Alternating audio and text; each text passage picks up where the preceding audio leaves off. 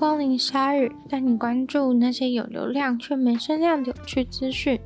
用十分钟的零碎时间，一起跟上这个永远跟不上的世界。英国保守派的立法者正在推动丑女、厌女入罪化，想把仇恨女性、讨厌女性当成是一个仇恨犯罪。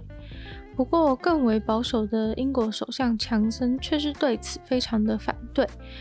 有很多人认为，被贴上特定标签的人总是容易遭到仇恨，像是特定的宗教、性倾向或是残障等等。所以，这些保守派的立法者认为，性别也是其中一个重要的标签。有些人犯罪的时候是出于这种特定的仇恨，只对特定种类的人犯案。有这种仇恨罪的话，法官在判刑的时候，能够给予对某种标签有恶意而犯罪的人更重的刑责。当记者问到关于厌女作为仇恨犯罪的事情，英国首相强森就公开地表示，他并不支持这样的做法。他认为这种扩大警察抓人范围的事情，只是让问题变得更加复杂。而推动立法的人则对于强森的回应不予苟同，认为他没有办法理解女性的处境。司法部门似乎也对这个仇恨罪兴趣缺缺，认为不管是男恨女或是女恨男，都不应该被当作仇恨罪。其实会开始推动这个法律，是因为今年初发生的一个案件：一位女子在熙来攘往的伦敦夜晚离开她朋友家，要回去自己住的地方。她走在灯光明亮的街道上，同时还跟男朋友在讲电话，以确保自己晚上回家路上的安全。但是即使如此，她没有顺利的回到家。一位四十八岁的警察利用职权叫住这位女子，强奸她后将她杀了。这个事件引发了英国民众对于女性安全的现况不满，于是，在这名受害女子最后被目击的公园举行了抗议活动。但是因为碍于疫情规定，所以被全数驱离。虽然这名犯下强奸杀人的警察不久后就被判了终身监禁，且任何原因都不能减刑，但是无法浇熄众怒。众多女子都出来讲述自己在路上差点遭遇危险的经验。而英国首相强森的确也因为这件事意识到丑女厌女的问题，而要求警方开始做历年犯罪与丑女之间的关联性调查。虽说如此，但他不认为将厌女放入仇恨犯罪能够解决女性安全问题，或者说讨厌女性的事情本身。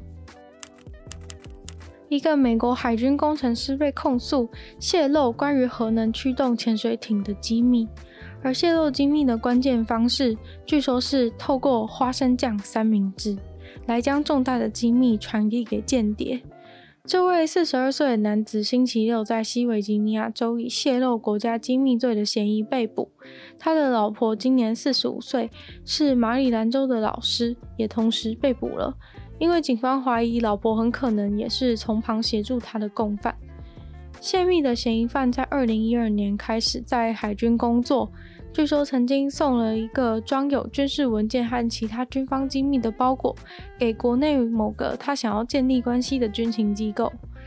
这个包裹最后落到了一位 FBI 探员的手中，于是他们展开调查。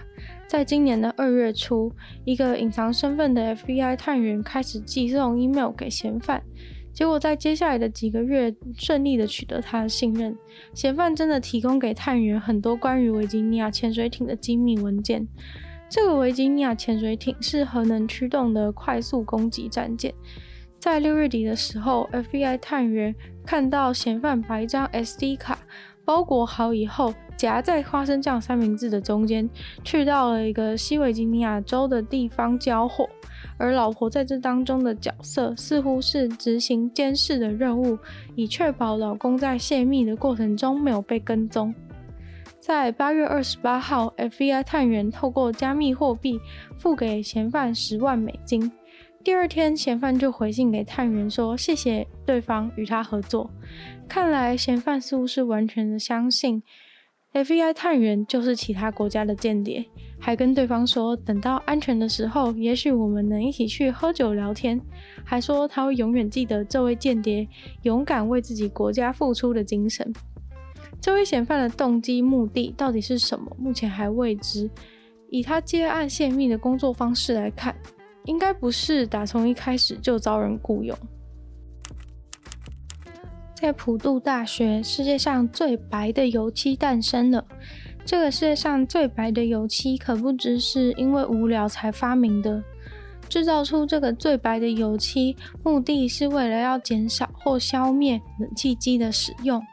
这个油漆白的程度已经确定突破了金氏世界纪录，但是当然，金氏世界纪录并不是这些科学家费尽心思的目的。这些科学家是希望这个世界上最白的油漆能够拯救地球暖化。他们大概是从七年前开始这个目标，节能对抗气候变迁的计划。大家都知道黑色会吸热，相对的白色会反射热，所以穿黑色衣服的时候，在大太阳下面走，比穿白色的衣服还要热上许多。如果说发明出这个最白最白的油漆，势必就能够反射更多的阳光。那把它涂在大楼的外墙的话，是不是房子就会变得不热很多呢？他们制造出的这个世界上最白的油漆，能够反射九十八点一趴的太阳辐射，再加上他们当中加了很多高浓度的硫酸钡，因为这个油漆发射出去的热比吸收的热还要更多，所以建筑物不需要消耗任何的能量，就能够达到降温的效果。使用这种最白的油漆在一百平方公尺的屋顶上的话，可以跟花费十千瓦一样多的能量，达到同样的冷却效果。这样的冷却效能，甚至比很多人家里的冷气机还要更有效率。那很多人可能会想说，那我涂一般的白色油漆，为什么没有办法降温？原因是一般的白色油漆只能反射八十到九十帕的阳光，所以还是只能吸热。当然还是比其他颜色要不吸热，只是就是没有办法发射的热能比吸收的还要多，所以没有办法降温。而普渡大学的科学家目前已经跟生产的公司要做准备，将油漆上市了，也许不久之后就能买得到哦。三层楼高的岩浆从西班牙西北端的拉帕尔马岛火山喷发出来，沿着火山的斜坡滚滚流下，画面非常的壮观。三个星期以来就各种的地面摇晃，星期天又来一连二十一次的地震之后，火山就真的大爆发了。最高三点八级的地震，附近的村庄都受到严重影响。现在 YouTube 上还有火山喷发的影片，可有兴趣的人可以直接去看。从星期一，西班牙的海军就开始要去帮忙清理火山灰的部分，因为在经历了持续的喷发以后，整个火山附近都处在烟雾弥漫的状态。岩浆的部分呈现荧光橘，像一条小河一样蜿蜒流下，温度大概有一千两百四十度 C，看起来漂亮可人的岩浆冲下去，就把下面村庄的建筑物全部都融掉、烧掉了。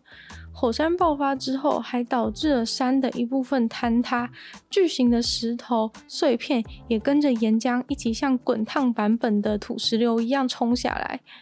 不过，所幸附近的村庄超过六千名的居民都已经在火山爆发前都全数撤离了。目前岩浆还在到处流动，一些工业的厂房啊、新的建筑物全都被波及。岩浆河流目前已经毁掉一千一百八十六个建筑物了。岩浆的流域甚至占据了四点九三平方公里的面积。研究组织建议政府，如果岩浆的三角洲持续扩大的话，大到进入海里的话，可能会引发爆炸、一些气体释放啊和大浪。这个火山上次爆发大概是五十年前，当时维持了三周左右，这次不知道会喷多久呢？今天的鲨鱼就到这边结束了。喜欢鲨鱼的朋友，记得帮鲨鱼分享出去。可以的话，在 Apple Podcast 留星星，写下你的评论。那也可以在任何有留言区的地方留下你对鲨鱼新闻内容的想法，我都会在找时间回复哦。那也可以去收听我的另外两个 podcast，一个是女友的纯粹不理性批判，里面有时间比较长的一主题性的内容。那也可以去收听我的新的 podcast《听说动物》，里面会跟大家分享很多跟动物相关的有趣小知识。那就希望大家可以订阅我的 YouTube 频道，是追踪我的 IG。希望鲨鱼可以顺利在每周二、四、六大家相见。那我们下次见喽，拜拜。